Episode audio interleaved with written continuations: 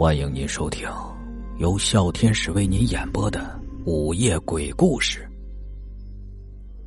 老李觉得那个新房客挺好，虽然打扮有些奇特、沉默寡言，但很安静，也很干净。在签合同那天，老李知道他叫贾墨。老李很少看到贾墨出屋，只是偶尔出去购买些日用品和食物，仍穿着那件风衣，戴着鸭舌帽。贾墨来找老李，问：“我来之前，这房子里住过人吗？”老李说：“住过呀，就在你租房的前一天，还有个人住来着。”他猜贾墨是不想租了，故意找茬想退租金，就警觉起来。以前的租客都住得很满意的，我这里清静，房租还便宜。你的前一个租客因为太闹腾，才被我赶走的，他还不愿意走呢。贾墨没有继续说话，点了点头，便回屋子去了。老李觉得莫名其妙。贾墨和小娟儿相恋了三年。小娟儿是一个霸气的女孩，很漂亮，也很精明，在任何场合下，小娟儿都是别人瞩目的主角，而贾墨只是一个陪衬，有时候甚至连陪衬都不是。在小娟的圈子里，他是一个可有可无的透明人。贾默是普通的工薪族，小娟却是富家千金。三年前的苦苦追求，却换来这个结果。贾默也不知道是为了什么，更可悲的是，他连说分手的勇气都没有。小娟既有富家千金的任性，又有漂亮女孩的坏脾气，贾默只能容忍，甚至放弃了自尊，直到他的奶奶病危住院。贾默是孤儿，从小由奶奶抚养长大，他生命中最亲切的词语不是妈妈，而是奶奶。奶奶曾经说。小娟是个好姑娘，小莫，你要好好珍惜人家。但是现在奶奶已经躺在病床上了，需要立刻动手术，需要高额的手术费。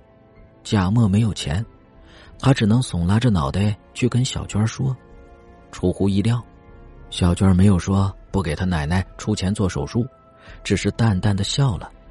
小莫，你爱我吗？贾莫低下了头。他曾经疯了一样爱过小娟，但现在呢？他在小娟身边，是因为爱着她，还是因为他已经不敢离开了？小娟似乎压根就没想要答案。他知道无论如何，贾墨都会老实的留在他身边做陪衬，因为他早已失去了自己。小娟转过身，坐在沙发上胡乱写着什么，对贾墨视若无睹。医院打电话来。告诉贾墨，他的奶奶已经被下了病危通知书。贾墨放下电话，冷冷的看着还在自顾自写东西的小娟。恋人事不关己的态度，再度刺痛了贾墨。可他连开口相求的勇气都没有了。半个小时后，医院再次打来电话通知贾墨，他的奶奶已经过世了。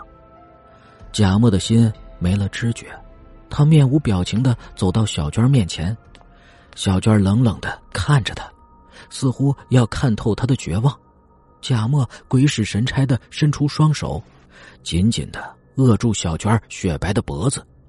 很快，小娟的眼神中写满了惊恐和悲伤，但贾墨什么也看不到，什么也感觉不到了。